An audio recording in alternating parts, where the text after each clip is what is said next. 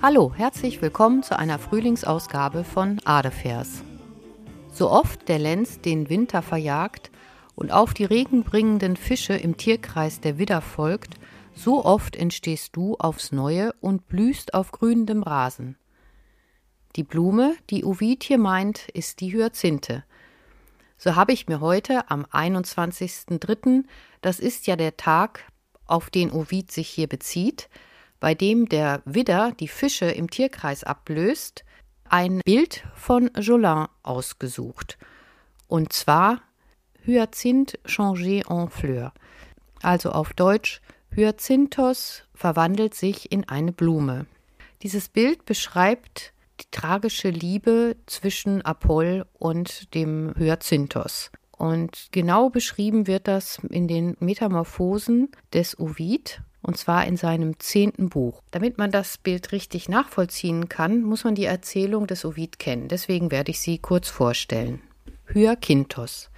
Der jüngste unter den Söhnen des lakonischen Königs Amyklas war Hyakinthos. Phöbos Apollon sah den lieblichen Knaben und gewann eine herzliche Zuneigung zu ihm. Ja, er gedachte ihn einst in den Olymp zu erheben, auf dass er ihn ewig in seiner Nähe hätte.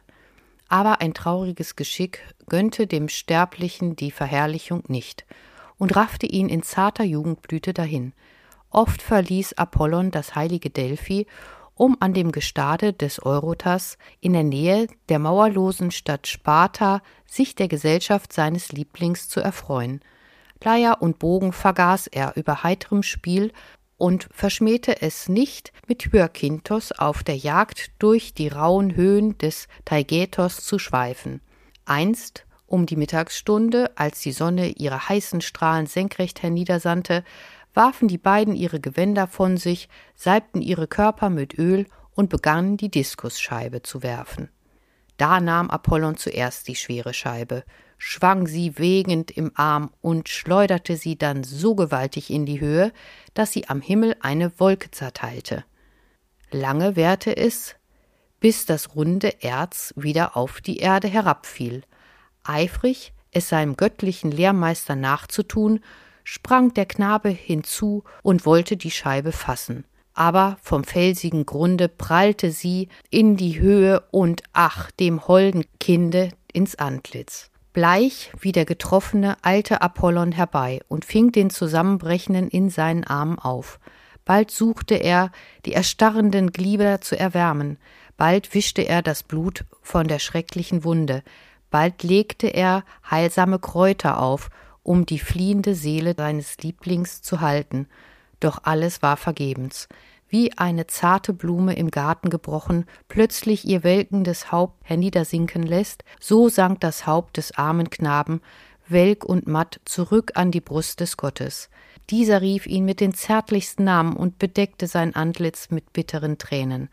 Ach, warum ist er denn ein Gott, dass er nicht für ihn oder doch mit ihm sterben kann? Endlich rief er Nein, süßes Kind, nicht völlig sollst du sterben, mein Lied soll von dir singen, und als Blume noch sollst du meinen Schmerz verkünden. So rief Apollon, und siehe, aus dem strömenden Blut, das die Gräser rot färbte, sprießt eine Blume hervor, von silbrigem Glanz mit tyrischem Purpur. Lilienförmig wachsen an einem Stängel zahlreiche Blumen, und jede zeigt auf ihrem Blättchen in deutlicher Schrift die Seufzer des Gottes. Ai, ai, das ist wehe, wehe. So entsteht nun mit jedem Lenz die Blume, die des Götterlieblingsnamen trägt, und stirbt wie jener bald wieder dahin. Ein Bild der Vergänglichkeit alles Schönen auf der Erde.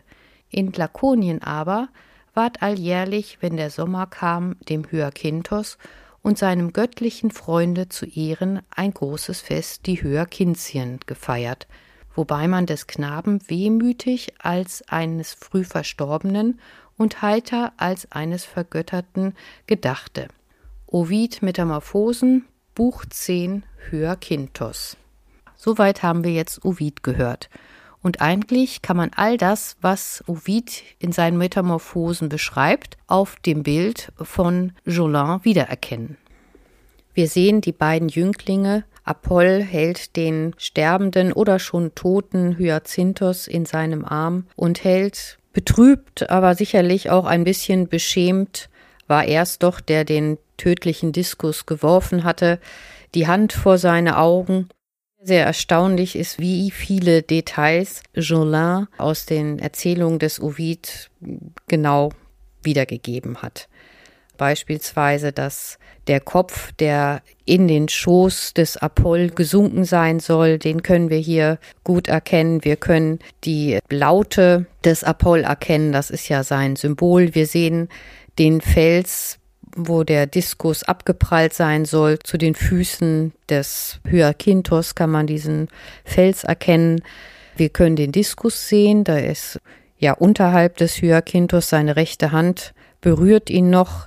Wir können zum Beispiel auch die ausgerupften Kräuter erkennen an den Füßen vom Apoll. Das waren ja die Kräuter, die er, damit hatte er versucht, seinen Liebling noch zu retten und sie auf die Wunden gelegt, aber das alles half ja nichts mehr. Und was vor allen Dingen für die Geschichte wichtig sind, sind die Blumen, weil aus dem Blute des Verstorbenen sind dann die Hyazinthen gesprießt und die können wir rechts und links von dem Hyacinthos sehen. Also das sind die weißen Blumen und mehrere Blüten an einem Stängel, so wie Ovid das beschreibt.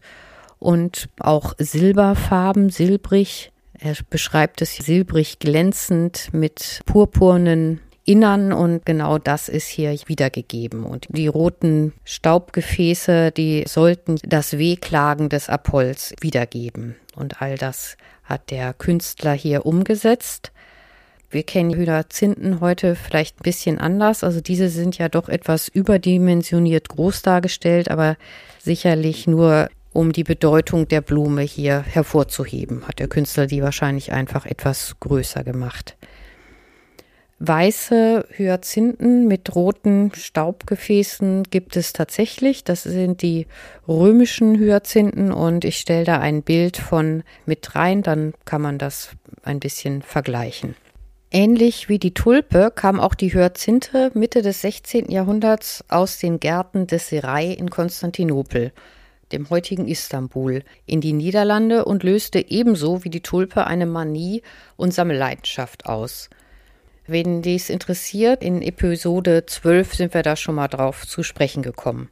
Nicht nur im alten Griechenland wurden Hyazinthen besungen, sondern es gibt auch orientalische Dichtungen, wo die Hyazinthe eine besondere Rolle spielt und vielfach besungen wurde und vor allem ihre Blütenform mit den kraus geringelten Haarlocken der Geliebten verglichen wurde. So liest man beispielsweise Lieblicher denn Moschus ist ihr duftendes Hyazinthenhaar. Auch diese Texte wird René Jolin wohl gekannt haben. Die beiden Jünglinge haben auffallend schöne Lockenköpfe, wenn man mal genau hinschaut. Vielleicht zu dem Künstler. Mit ganzem Namen heißt er Nicolas René Jolin und war in seiner Zeit recht bekannt. Er stammt aus einer Künstlerfamilie und sein Vater mit gleichem Namen, der Nicolas René Jolin der Ältere hieß, war schon am Hofe Ludwig des 14. Künstler, dann verstarb der, dann war er am Hofe Ludwig des 15. weiterhin angestellt und die Familie hatte noch andere Künstler, da gibt es auch einen Pierre Jolin und in diese Familie wuchs er rein und wurde dadurch natürlich schon früh gefördert. Auch er wurde dann ein Hofmaler, Ludwig des 15 und durfte im Jahre 1769 im Petit Trianon das gehört zur Anlage von Versailles, ein Salon, den Gesellschaftssalon ausschmücken. Und dort gibt es jeweils über den Türen ein Gemälde mit einer Metamorphose von Ovid. Es gibt ja noch mehrere Geschichten, dass sich Sterbliche in Blumen verwandeln. Die sind dort abgebildet und eines davon haben wir hier mit der Hyazinthe. Das ist, wie gesagt, 1769 entstanden und die Gemälde sind jeweils 95 mal 130 Zentimeter groß. Zum Stil ist zu sagen, das ganze Petit Trianon ist in diesem klassizistischer Barock, wird das genannt. Das ist eine eigene Art des späten Barock, Rokoko, der dann aber schon in den Klassizismus übergeht. Und besonders mythologische Themen waren im Klassizismus vorrangig. Das war jetzt ein kleiner Ausflug in die Mythologie. Da ich in nächster Zeit erstmal ein anderes Projekt noch zu Ende bringen muss, werde ich jetzt 14 Tage pausieren. Nächste Woche gibt es aber ein kleines Quiz, ein kleines Preisausschreiben, weil das erste Quartal jetzt beendet ist und ich will immer am Ende eines Quartals so ein bisschen die Podcast Revue passieren lassen und da ein paar Fragen zu stellen und ein kleines Quiz draus machen. Das findet ihr bei Instagram oder diejenigen, die den Newsletter erhalten, im Newsletter. Den kann man auch immer weiterhin noch bestellen unter adefers.web.de. Als Ausklang habe ich mir eine Oper von Mozart ausgesucht, die nämlich auch Hyacinthos zum Thema hat. Und das Erstaunliche ist, dass Mozart die schon mit neun Jahren geschrieben hat. Also es war seine allererste Oper. Und die ist am 13. Mai 1767 uraufgeführt worden. Und das ist fast zeitgleich mit der Entstehung des Gemäldes. Also dieses Petit Trianon ist im Jahr 1768, 69 ausgestattet worden, so dass wir jetzt eine musikalische Variante eines kleinen Genies mit neun Jahren von dem Bild jetzt noch hören können. Die Oper heißt vollständig natürlich Apoll und Hyacinthos. Viel Spaß dabei. Ich bedanke mich fürs Zuhören und freue mich, wenn ihr zu Palmsonntag wieder dabei seid und das wird dann auch wieder im Dialog mit einem Gast geschehen. Also bis dahin, tschüss.